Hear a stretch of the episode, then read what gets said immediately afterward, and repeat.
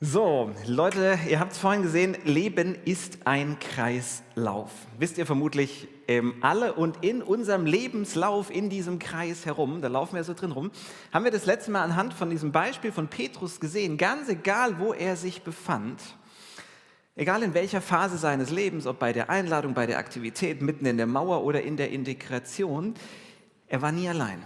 Es gab keinen einzigen Moment, in dem er quasi allein gewesen wäre. Jesus war immer, immer mit ihm dabei.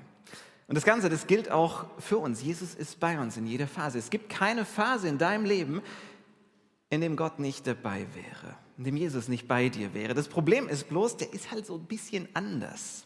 Anders als bei Petrus dabei. Ich meine, wir sehen Jesus nicht mit uns am See sitzen, wo er sagt, komm, jetzt folg mir mal nach. Und wir sehen ihn auch nicht auf dem Wasser laufen und trauen uns so einen Schritt aus dem Boot rauszumachen. Und wir haben auch nicht diesen direkten Blickkontakt mit ihm am Feuer.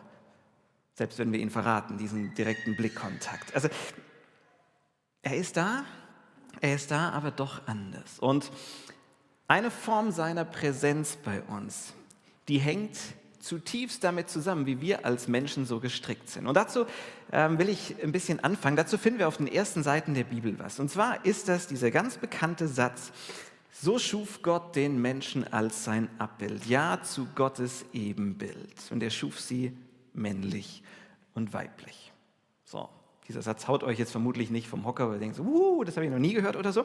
Ähm, ist altbekannt, aber dieser Satz hat es in sich. Denn dieser Satz ist nicht nur ähm, die Grundlage, sozusagen die Begründung für die ganze Menschenrechtsbewegung und Menschenrechtsentstehung, dass wir sagen, hey, wir Menschen, wir sind in Gottes Ebenbild geschaffen und haben eine besondere Würde und auch eine besondere Verantwortung. Das ist die eine großartige Sache, die in diesem Satz feststeht, sondern da ist auch noch was anderes mit drin. Und zwar, wenn wir uns dieser Frage stellen, hey, die Kunst des Lebens, die wollen wir meistern, dann ist ja die Frage, ähm, oder dann, dann sieht man in diesem Satz, wir sind, wir sind keine Solonummer. Wir sind keine Solisten. Wir sind keine Solisten. Wir sind zwar Individuen, einzigartig, aber keine Solisten. Denn die Frage ist ja, wenn wir in Gottes Ebenbild geschaffen sind, wie ist denn dann der, in dessen Bild wir geschaffen sind? Und bei Gott, das sehen wir, der ist auch nicht solo, sondern der ist drei. Trinität. Das findet man sogar, Anklänge daran findet man schon auf der ersten Seite der Bibel. Ähm, wenn Gott loslegt, ähm, und anfängt aktiv zu werden, dann steht da plötzlich, Gott sprach, lasst uns Menschen machen. Lasst uns. Ja, mit wem spricht er denn? lasst uns Menschen machen. Vater, Sohn, Heiliger Geist, die Trinität. Gott selbst ist keine Solonummer, sondern Gott selbst lebt in Verbundenheit, trinitarisch. Und er schafft uns in seinem Bild und er schafft uns auch auf Gemeinschaft hin. Hin auf so eine trinitarische Gemeinschaft. Nicht nur ich, ich, ich, ist auch eine Trinität, sondern ähm, ich, Gott und der andere. Und in der, in der Schöpfungserzählung, da kann man schon sehen, dass wir Menschen, es gehört zum Grundlegendsten von uns Menschen, dass wir auf Verbundenheit hingeschaffen sind. Wenn man sich diese Texte anschaut, gerade diese ähm, Schöpfungserzählung, dann sieht man, dass Gott ja alles Mögliche schafft. Sonne, Mond, Sterne, Wasser, Wind, Wellen, Pipapo, Meer, Tiere, Fische, Hunde, Hamster und wer mich kennt, weiß, keine Katzen. Katzen gehören nicht zum ursprünglichen Schöpfungswillen dazu, die verursachen Allergie. So, ähm, ja, also all das äh, hat, er, hat er geschaffen. So, und, und zu allem sagt er, das war richtig, richtig gut. Das war gut, das war gut, das war gut.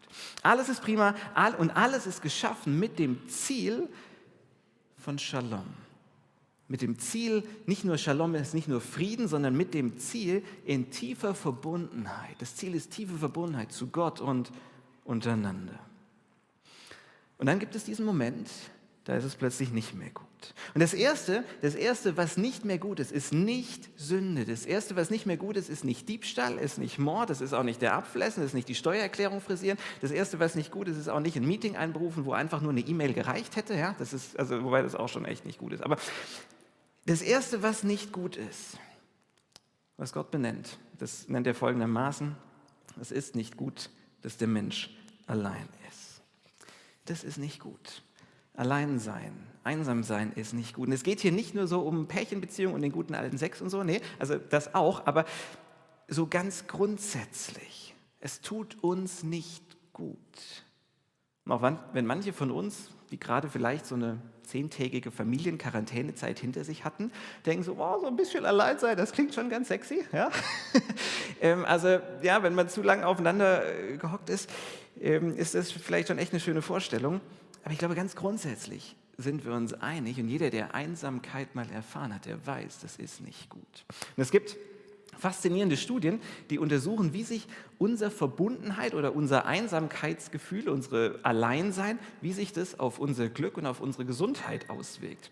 Und es scheint so zu sein, Menschen, die einsam sind, die haben ein zwei- bis fünffach höheres Risiko an Herzinfarkten, Bluthochdruck und so weiter zu sterben. Ja, isoliert sein ist nicht gesund. Wir sind soziale Wesen. Es sei denn, und das ist jetzt echt ein Problem, es sei denn, also isoliert sein ist nicht gesund, es sei denn, du hast gerade so ein beknacktes Virus, was sich in Gemeinschaft ausbreitet. Dann ist wiederum Gemeinschaft vielleicht nicht ganz so, also das ist, und das ist ja die Problematik, die wir gerade haben. Das Problem, was wir haben, dass wir eigentlich Gemeinschaft brauchen, aber das seit einer ganzen Zeit nicht vernünftig haben können. Und wir merken, wie uns das fehlt. Wie das fehlt, wirklich tief verbunden zu sein. Gott ist wirklich Verbundenheit wichtig. Ihm ist es wichtig, dass du und ich, dass wir in tiefer Verbundenheit leben. Und er findet diese intensiven Beziehungen nicht nur wichtig, weil es zum guten Einmaleins des Christen dazugehört, in irgendwie in einem, einer Kleingruppe oder einer Mini-Church oder sowas involviert zu sein, sondern weil er als Erfinder des Lebens weiß, dass wir, um die Kunst des Lebens zu meistern, dass wir tragfähige Beziehungen brauchen. Und er durch diese Beziehungen in unserem Lebenslauf, in unserem Kreislauf anwesend sein will. In jedem Leben, in jedem Leben von uns gibt es Schlüsselmomente.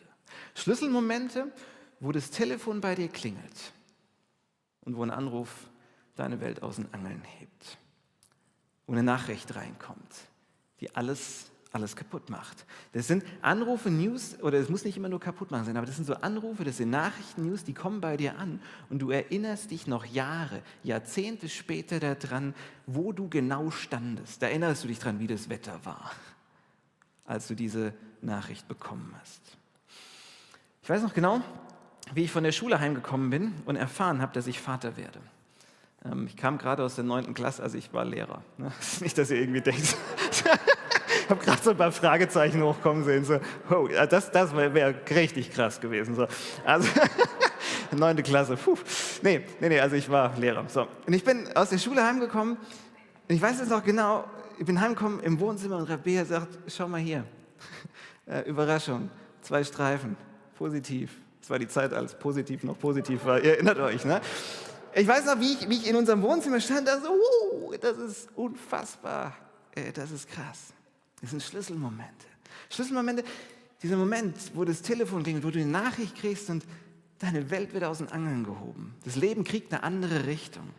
Und das können positive Nachrichten sein wie ähm, ein Kind oder ein Jobangebot oder was auch immer, was, was es bei euch ist. Ganz oft sind solche Schlüsselmomente aber auch negativ. Das sind häufig Momente, die so eine Mauerphase einläuten, wo dein Leben vor die Mauer fährt und du nur noch einen Scherbenhaufen vor dir siehst. Anruf vom Arzt mit einer Diagnose, die Info, dass jemand, den du liebst, vielleicht schwer krank ist oder gestorben ist, dass ein Plan, den du lange gehegt hast, irgendwie geplatzt ist, dass jemand, in den du Hoffnung gesetzt hast, sich von dir trennt, dich enttäuscht und so weiter und so fort. In jedem Leben von uns gibt es diese Momente, diese Mauerphasen, diese Momente, auf die du nicht vorbereitet bist, die dein Leben auf den Kopf stellen und wenn so ein Anruf kommt, dann gibt es normalerweise zwei Situationen, in denen du dich in diesem Moment befinden kannst. Option 1 ist, ähm, du bist allein. Du bist allein und isoliert, ohne tiefe Beziehung zu anderen Menschen. Und dann, dann musst du da allein durch. Oder Option 2 ist, du lebst in echten, tiefgehenden Beziehungen zu anderen Menschen. Menschen, die dich kennen, die dich mögen, mit denen du schon mal gegessen und gelacht hast, mit denen du aber auch schon mal geweint hast, mit denen du gefeiert hast, Menschen, die du in so einem Moment anrufen kannst und die mit dir durch diese Mauerphase gehen, die dich begleiten, die für dich beten, die dich ein Stück durchtragen, die dir helfen, die Mauerbrocken aus dem Weg zu räumen, die dir Pflaster auf die Schürfwunden kleben, die mit dir sind. Und ich glaube, es ist jetzt nicht irgendwie Rocket Science äh, zu, zu wissen, welche Variante die bessere ist. Leben ist immer besser in Gemeinschaft, in Verbundenheit, egal in welcher Phase unseres Lebens wir sind. Der, Im Predigerbuch wird es ähm, folgendermaßen ausgedrückt. Zwei haben es besser als einer allein. Denn zusammen können sie mehr erreichen. Stürzt einer von ihnen, dann hilft der andere ihm wieder auf die Beine. Ist jetzt, muss man jetzt auch nicht groß auslegen, muss man nicht Theologie für studiert haben, um das zu verstehen, was, was damit gemeint ist. Es ist klar, ähm, egal ob du an Gott glaubst oder nicht, egal ob du sagst, hey, ich habe zu dieser Einladung von Jesus, der zu mir gesagt hat, komm und folg mir nach, da habe ich schon irgendwie Ja gesagt oder ich bin noch am Überlegen, völlig wurscht. Ich glaube, es ist für uns alle gleich. Verbindung ist wichtig, ähm, vor allem, vor allem auch in diesen Krisenzeiten. Wir sehen das, ich finde, man kann das total gut zur Zeit beobachten. Seit über drei Wochen ähm, gibt es diesen Angriffskrieg in der Ukraine. Und diese Nachricht, dass jetzt Krieg in Europa ist, die hat uns alle geschockt. Und das war so ein, so ein Moment. Ich weiß nicht, ob ihr euch erinnert, wie ihr das, wo ihr wart, als ihr das mitgekriegt habt. Und jetzt finde ich es spannend zu sehen, was passiert jetzt. Auf der ganzen Welt, auch hier in Ulm, gibt es jetzt ähm, gemeinsame Kundgebungen, Solidaritätsbekundungen ja, auf dem Münsterplatz, Riesenevent mit Tausenden von Leuten, die ja da zusammenstehen. Und ich habe mich gefragt, was bringt es eigentlich? Ganz ehrlich, das juckt. Ich glaube nicht, dass das Putin nur die Bohne juckt. Ob, ob hier 500 Leute stehen oder 50 oder 5000. Es hat keine direkten Auswirkungen auf den Krieg. Es hat, glaube ich, Auswirkungen auf unsere Politik, das schon ähm, im Großen. Aber ich glaube, was es hier vor Ort bewegt, ist Menschen kommen zusammen. In Krisen, das sieht man ja, in Krisen willst du nicht allein sein. In Krisen willst du mit anderen zusammen sein, zusammenstehen, gemeinsam durchgehen. Verbunden sein. Verbunden sein, das ist eine Sehnsucht, eine Grundsehnsucht, die in jedem von uns angelegt ist. Und Jesus, Jesus war dieses Thema Leben in Verbundenheit unglaublich wichtig. Und es gibt diese eine Situation in seinem Leben, kurz bevor er verhaftet wird. Und das ist ein ganz, ganz besonderer Moment. Er ist nochmal mit seinen Jüngern zusammen, mit seinen Nachfolgern, die mit ihm unterwegs waren, drei Jahre lang. Und sie tun das, was sie so oft getan haben, ein letztes Mal gemeinsam. Sie feiern, sie essen zusammen. Sie feiern das letzte Abendmahl. Und er hat quasi jetzt noch einmal so die Chance, mit ihnen allen zu sprechen, ihnen nochmal die wichtigen Dinge zu sagen. Ey Leute, das, was ich euch die ganze Zeit schon sagen wollte, was ich euch auf den Weg mitgeben wollte, aber es kam immer so viel dazwischen. Aber jetzt haben wir bloß noch diesen einen Moment, das, jetzt hört mir gut zu und so. Diesen einen Moment hat er jetzt. Und er redet gar nicht so viel zu ihnen, das auch, sondern er redet vor allem mit Gott und er betet was. Er betet für seine Jünger. Er spricht mit seinem himmlischen Vater und er sagt zu ihm, Himmlischer Vater, ich bete nicht nur für sie, sondern auch für alle, die durch ihr Wort, also sie, die Jünger hier, sondern auch für alle, die durch ihr Wort von mir hören und zum Glauben an mich kommen werden. Und jetzt, ich bete darum, dass sie alle eins seien, so wie du in mir bist, Vater, und ich in dir. Das hier ist quasi Jesu Mic Drop, ja, das Letzte, was er noch sagt, bevor er fast geht. Das sind so die letzten wichtigen Dinge, die er formuliert, die er mitgibt, die er in einem Gebet formuliert.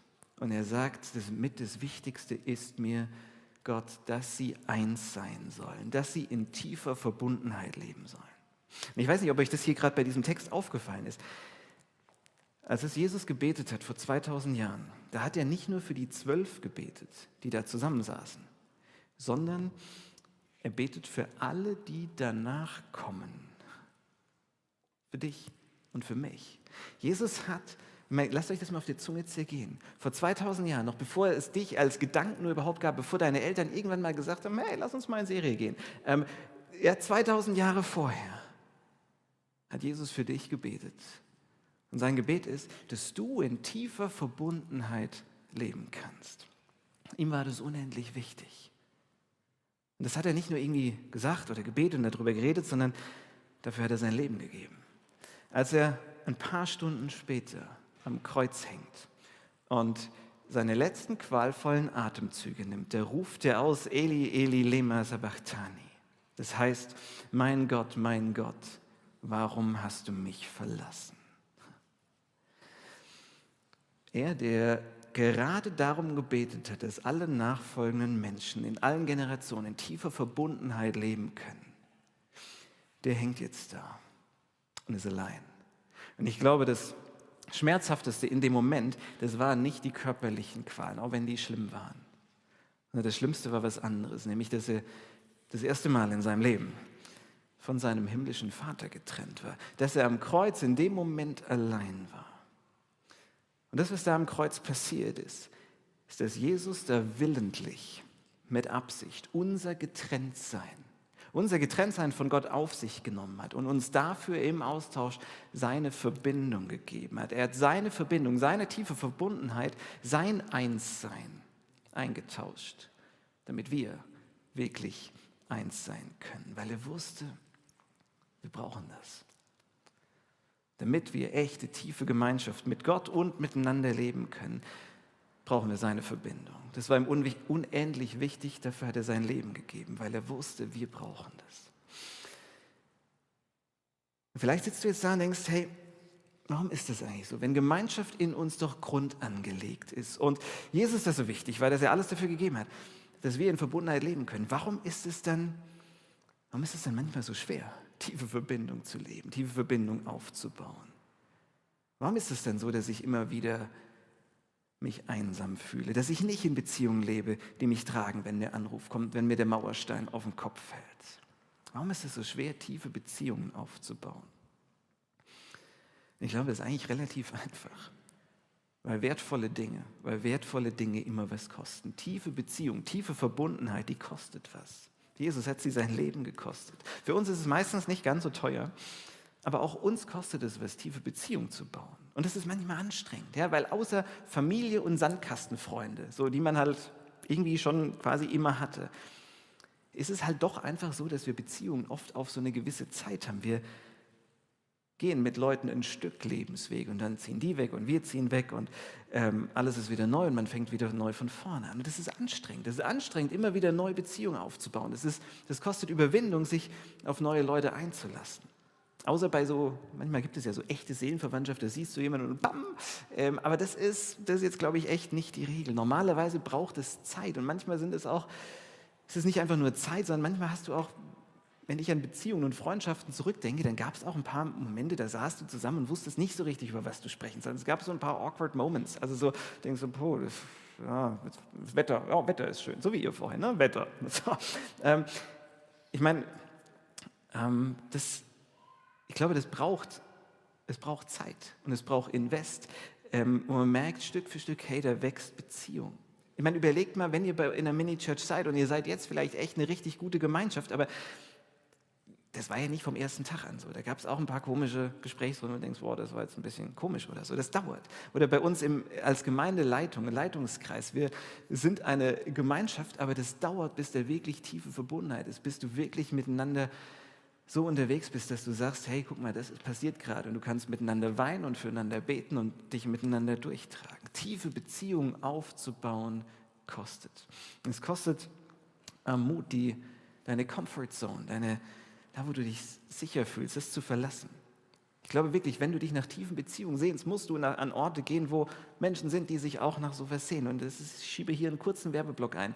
Die Freizeit, Gemeindefreizeit, 29. April bis 1. Mai. Leute, wir haben nur noch 20 Plätze. Wenn ihr sagt, ich möchte hier wirklich Verbundenheit ähm, finden, ich sehe, manche nicken sich zu, hast du dich schon angemeldet? Ja, so, wer es nicht gemacht hat, zack, zack, bloß noch 20 Plätze. Aber ich weiß, es kostet Überwindung, wenn man noch nicht so viele Leute kennt, aber kommt dahin, lernt Leute kennen und da wachsen Beziehungen. Und vielleicht, vielleicht denkst du jetzt, ey, das, was hat das alles eigentlich mit Gemeinde zu tun? Das geht doch auch eigentlich im Fußballverein oder wo auch immer. Und das geht da auch. Ich habe einen Freund aus dem Tischtennisverein, ich war nicht so im Fußball, sondern im Tischtennisverein. Ähm, das ist einer der treuesten Geburtstagsanrufe seit 35 Jahren ungefähr, obwohl ich schon 20 Jahre nicht mehr in dem Verein bin. Ähm, also auch da kann man gute Beziehungen haben, das geht. Aber ich bin überzeugt, Beziehung in Kirche, die hat nochmal eine andere Qualität oder sie hat zumindest, man muss es anders sagen, sie hat das Potenzial für eine andere Qualität. Weil nur in Kirche findest du Menschen, findest du Weggefährten, die auf dieser gleichen Reise sind, Jesus nach, die sich einladen lassen, die aktiv werden, die sich einsetzen, die miteinander scheitern, das Ganze integrieren und sich wieder einladen lassen, weiterzugehen. Nur in Kirche findest du Menschen, die mit dir durch deine Täler gehen, wo du sagen kannst, hey, guck mal, ich glaube das alles nicht mehr. Ich weiß, irgendwie ist es hier alles nett und schön, aber ich bin mir nicht sicher, ob, das, ob ich es überhaupt noch glauben kann. Ich glaube, nur da kannst du wirklich Zweifel ähm, so äußern und mit Menschen so beten, dass du irgendwann auch irgendwie in diese Integrationsphase kommst. Gemeinde, Kirche ist entscheidend. Ich bin wirklich überzeugt davon, dass sie entscheidend ist, die Kunst des Lebens ähm, zu meistern. Dietrich Bonhoeffer, der große Theologe, der von den Nazis hingerichtet wurde, der schreibt in seinem ähm, Gebetsbuch Gemeinsames Leben folgendes. Der Christ braucht den Christen und die Christ die Christin.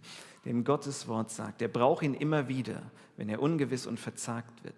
Weil aus sich heraus kann er sich nicht helfen, ohne sich um die Wahrheit zu betrügen. Denn der Christus im Bruder der Christus in der Schwester ist stärker, ist manchmal deutlicher, besser zu greifen als der Christus in mir, weil in mir ist er wackelig und ich weiß nicht immer, was bei mir wie los ist, aber im anderen, im anderen ist er oft stärker als in mir selbst.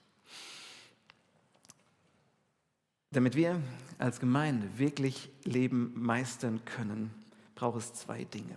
Als Gemeinschaft wirklich oder als, nee, andersrum, damit wir als Einzelne wirklich in diese Gemeinschaft hineinkommen, die Jesus im, im Blick hat, die er sich für uns wünscht, diese tiefe Verbundenheit, brauchen wir, glaube ich, zwei Dinge in Gemeinde. Und das ist, das eine ist Hingabe und das andere ist Ehrlichkeit. Ohne dass ich ein Commitment mache, ohne Hingabe, ohne Beständigkeit, ohne dass Kirche eine hohe Priorität in meinem Leben hat, werde ich nie tiefe Beziehungen in Kirche aufbauen können. Das ist eigentlich auch klar. Und ich weiß, Leben ist anstrengend und voll und busy und Leben hat viele spannende und tolle Seiten und es gibt so viele Optionen, was ich alles machen kann. Und ich muss natürlich dann immer schauen, wie viel, ähm, wie viel Hingabe bleibt da noch? Was ist da noch ähm, an, an Raum für Kirche? Und das ist nichts Neues. Wir denken immer so, ah, unser Leben ist so voll und, und so weiter und so fort. Das war für 2000 Jahre nicht anders. Ähm, der Schreiber vom Hebräerbrief, der hat den Christen damals Folgendes geschrieben. Er hat gesagt, und wir wollen aufeinander Acht geben. Was er damit sagt, ist, Leute, wir wollen in so einer tiefen Verbundenheit leben. Wir wollen aufeinander Acht geben. Wir wollen so tief miteinander verbunden sein, dass wir aufeinander Acht geben können. Und wir wollen uns gegenseitig zu Liebe und zu guten Taten anspornen. Und einige haben sich echt angewöhnt, Gemeinde, den Gemeindeversammlungen fernzubleiben. Das ist nicht gut. Viel, viel mehr sollt ihr einander Mut machen. Er sagt, Leute, lasst uns einander ermutigen, Gottesdienste, unsere Treffen nicht optional zu sehen, sondern sie hoch zu priorisieren. Nicht, weil du sonst Minuspunkte auf dem jüngsten Gerichtkonto bekommst, sondern weil es dir und mir gut tut. Es gibt sogar da eine Studie dazu. Ähm, und ich meine, ich weiß, traue nur den Studien, die du selbst gefälscht hast. Ähm, aber ich habe die Woche von einer Studie gelesen, gut, ist eine amerikanische Studie, aber immerhin Harvard, äh, Harvard äh. Ähm, und der hat untersucht den, Gott, den Zusammenhang zwischen Gottesdienstbesuch und Lebensglück und Lebenszufriedenheit. So, und er hat festgestellt, Menschen, die in, in keinen Gottesdienst gehen, sind echt, echt unglücklich. Ähm, und also, ist wirklich so. Also, ähm, und dann hat er festgestellt, dass ab drei, drei, also wer drei von vier also drei von vier Sonntagen im, im Gottesdienst. Das sind quasi die glücklichsten Menschen. So, ähm, I don't know. Ich weiß nicht, ob damit aussagt, dass Gottesdienstbesuch glücklich macht. Ähm, vielleicht halten auch nur an sich sehr glückliche Menschen einen Gottesdienstbesuch aus. Könnte auch sein. Also ähm, man weiß nie so genau, Korrelation oder Kausalität ist manchmal nicht so leicht auseinanderzuhalten bei diesen Studien. Aber laut meinem persönlichen Erleben ist da schon was dran. Denn wenn es halbwegs gut läuft, dann ist Gottesdienst für dich, für uns ein Moment, in dem wir Gott nochmal intensiver begegnen. Es ist ein Moment, wo in der Woche, in dem mein Glaube, mein Vertrauen in Gott gestärkt wird, wo wir mit dem Transzendenten in Berührung kommen. Mir geht es so, ich bekomme neue Gedanken, meistens in der Predigt. Also nicht, wenn ich selber predige, dann habe ich die oft in der Woche davor. So, aber, in anderen, aber ich erlebe Gott in, in Musik, im Singen mit euch. Nochmal auf eine ganz andere Dimension, als wenn ich das irgendwie zu Hause allein mache. Und das liegt nicht nur an der guten Musik, sondern das liegt daran, dass wir das als Gemeinschaft tun, als, als Gemeinschaft von Gottes Ebenbildern zusammenkommen, als Menschen, die vom Geist Gottes erfüllt sind. Und wenn das zusammenkommt, dann passiert was, das kann man mit Worten nicht so richtig beschreiben. Und ich glaube, ihr, euch geht es ähnlich, oder ich höre das immer mal wieder. Ich sage, boah, heute, letzte Woche, das war krass, das war ein krasser Moment. Irgendwie habe ich was gespürt. Ich weiß nicht so genau, wie ich das einordnen soll, aber was da passiert ist, da passiert Verbindung zum Himmel. Dann geht der Himmel so ein kleines Stückchen auf. Kommt Himmel ein Stückchen auf die Erde und das ist unendlich wertvoll. Und deswegen sagt der Schreiber von diesem Hebräerbrief, Leute, schätzt es nicht gering. Ich weiß, wie busy Leben ist, aber beraubt euch nicht dieser immer wieder himmlischen Momente. Weil ich meine, klar, wie soll Verbundenheit entstehen, wenn wir uns nur alle 14 Wochen sehen, weil unser einmal pro Monat sich irgendwie nur selten überlappt. Das haben wir gemerkt in der Pandemie, wie schwierig das ist. Verbindung zu Gott und zu anderen braucht Hingabe und es braucht Ehrlichkeit. Ich bin überzeugt, eine tiefe Verbundenheit, was über Smalltalk hinausgeht, die wird erst dann entstehen, wenn wir uns trauen, ehrlich und verletzlich miteinander zu sein. Nicht allen gegenüber, aber jemand ehrlich gegenüber zu sein. Nicht vor allen Menschen irgendwie die Hose runterziehen und so, aber vor ein paar, also nee, gar keine Hosen runterziehen. So, also ihr wisst, was ich meine, vor ein paar Menschen. Ja, ist nicht, ihr, ihr, ihr habt es verstanden. So, lasst die Hosen oben, aber das Herz. So. Und ich weiß, es kostet Überwindung. Ich weiß, es kostet Überwindung, aber nur dann finden wir das, was wir zutiefst brauchen, nämlich Beziehungen, die so tief gehen, dass ich jemand, egal wie es mir geht und wie schlecht ich mich gerade fühle, ich jemanden anrufen kann, sage, ich brauche jetzt deine Hilfe. Und dass derjenige, der wird ja nicht geschockt sein, weil er mich ja vorher schon kannte. Und als City Church und als, ähm, ist uns das, dieses Thema tiefe Verbundenheit un, also ultra wichtig. Wir haben als Leitungskreis auf unsere Klausur, ähm, wir machen immer einmal im Jahr so eine Klausur und überlegen, hey, was ist für das nächste Jahr dran? Und wir kommen eigentlich immer auf so drei Themen, unsere Big Three. Und dieses Jahr war klar, für die nächste Zeit ist eins unserer Big Three, ist das Thema ähm, tiefe Verbundenheit. Habt ihr jetzt heute schon ein paar Mal gehört. Und Rabé hat vorhin von diesem Poesiealbum Sprüchen äh, gesagt, in, ähm, ähm, in allen vier Ecken soll Liebe drinstecken. Und ich dachte so, hey, wie wäre es, wenn, wenn es anders heißt für die nächste Phase? Nicht in allen vier Ecken soll Liebe drinstecken, sondern in allen vier Phasen ähm, soll Beziehung drinstecken. In jeder Phase soll Beziehung drinstecken. Vielleicht könnt ihr euch das merken. Das ist in allen vier Ecken soll Liebe drinstecken, in allen vier Phasen soll Liebe drinstecken. Vielleicht wird das das Motto für dieses nächste Big Three. In allen vier Phasen soll Beziehung drinstecken. Weil egal in welcher Phase du bist, du brauchst Gefährten. Und ich glaube ja, vor allem in Phase 3 ähm, und 4, wenn es darum geht, irgendwie Glaube neu zusammenzusetzen. Und die Frage ist natürlich, wann ist der Moment? Wann, wann ist es gut, in Beziehung zu investieren, in diese tiefe Verbundenheit? Leute, ist ganz einfach. Jetzt. Jetzt, heute. Heute ist die Zeit. Und zwar am besten ist die Zeit, bevor du vor diese Mauer fährst. Bevor du dahin kommst. Weil in dem Moment, wenn du auf die Mauer triffst, ähm, dann wirst du es nicht schaffen, tiefe Beziehungen aufzubauen. Weil dann bist du kaputt und hast keine Kraft und keine Perspektive und fühlst dich noch schlechter. Und was passiert ist, du ziehst dich normalerweise noch mehr zurück. Ich habe die Woche ähm, mit jemand gesprochen, ähm, da ist jemand in einer Krisensituation und sie haben keine tiefen Beziehungen aufgebaut. Und haben in dieser Krise jetzt keine Kraft, sich in Beziehungen zu investieren. Und es wird immer isolierter, es wird immer schwieriger. Deswegen Zeit in Beziehungen zu investieren ist heute, weil die Mauer wird kommen. Die Mauer wird kommen, das ist sicher wie das Amen, das ich gleich sagen werde. Die Mauer wird kommen. Entweder bei dir oder bei jemand anderem. Und selbst wenn du gerade irgendwie denkst, hey, ganz ehrlich, bei mir ist alles, alles prickelnd und alles schick, alles gut, ich bin gut unterwegs. Es gibt andere hier. Es gibt andere hier, die tiefe Verbindung zu dir brauchen, die deine Stärke, deine Hoffnung brauchen, dein für sie mitglauben können brauchen. Selbst wenn du gerade denkst, hey, was, was soll ich dann geben können? Ich bin überzeugt, wenn du in tiefer Verbundenheit mit anderen lebst, dann wirst du die Person sein, die im Leben von jemand anders, der gerade an der Mauer ist, die dort den Unterschied macht zwischen Hoffnung und Verzweiflung, die den Unterschied macht zwischen Perspektive sehen und keine sehen. Und uns ist es echt wichtig, ich glaube, das ist jetzt angekommen, dass wir in tiefen Beziehungen leben. Aber man kann als Kirche strukturell dafür gar nicht so wahnsinnig viel machen. Also man kann ein bisschen strukturell dafür sorgen, dass Beziehungen wachsen kann. Wir haben zum Beispiel ja entschieden, dass der Kinderbereich, dass der ausgebaut wird, dass der aufgestockt wird. Unser Kids-Bereich, ähm, Julia ist da bislang angestellt und die hat das mit quasi 25 Prozent für Kids und 25 Prozent für Mini-Churches gemacht. Und wir haben gesagt, hey, die Kids brauchen eine eigene halbe Stelle. Da muss, müssen 50 Prozent müssen in die Arbeit mit Kindern und Jugendlichen rein. Warum? Weil da Verbundenheit, weil da tiefe Beziehung aufgebaut wird. Leute, ich weiß nicht, wo ich wäre heute, wenn ich nicht, als ich 13, 14, 15 war, gute Beziehungen zu anderen gehabt hätte, die mit mir da durchgegangen wären. Keine Ahnung, wo ich, wo ich heute wäre. Und wir wollen, dass unsere Kinder so eine tiefe Verbundenheit untereinander und mit Gott aufbauen, aber auch besonders wirklich untereinander eine Beziehung, die sie durch die Phasen trägt, wenn ihre Eltern echt peinlich sind. Ja, also wir kommen so langsam in diese Phase, äh, werden Eltern, puh, das ist so. Deswegen, man kann Strukturen als Kirche schaffen. Wir haben Mini-Churches, das ist ein ganz wesentlicher Faktor, wo du, wo du Leute kennenlernst, Beziehungen baust, gemeinsam ein Stück Weg gehst, ein Stück Kreislauf teilst. Aber mir ist auch bewusst, Mini-Churches, ähm, es gibt Phasen im Leben, da passt es vielleicht nicht so richtig. Mit Kids ist es manchmal echt vielleicht schwierig zu machen.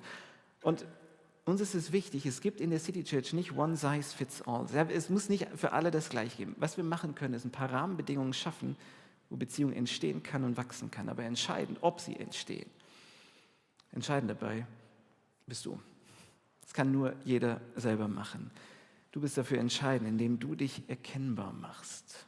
Gleich unten im, im Kirchencafé mit Leuten sprichst, dich anschließen, wenn heute ein paar Leute Mittagessen gehen. Gehen heute Leute Mittagessen? Geht jemand Mittagessen? Ähm, wird sich nachher, nachher glaube ich, ähm, finden. Wenn Leute Mittagessen gehen, steht da unten rum, werdet ihr mitkommen.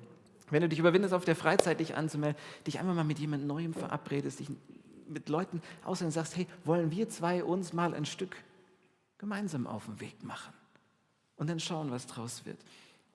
Was auch immer dir dient. Tiefe Verbundenheit, Gottes Ziel für, für dein und mein Leben. Tiefe Verbundenheit mit ihm und mit anderen Menschen. Weil durch andere Menschen und in anderen Menschen begegnet mir Gott. Durch sie kommt er mir immer wieder nah. Ich glaube, sie ist wirklich die Kunst, diesen, die Kunst des Lebens ähm, zu meistern. Oder die Verbundenheit ist der Plan, um die Kunst des Lebens zu meistern. Und tiefe Verbundenheit, die kostet. Sie kostet Jesus alles und sie kostet auch uns was, aber sie ist es wert. Und ich lade euch ein, heute einen Schritt Richtung Verbundenheit zu gehen. Gott segne euch dabei. Amen.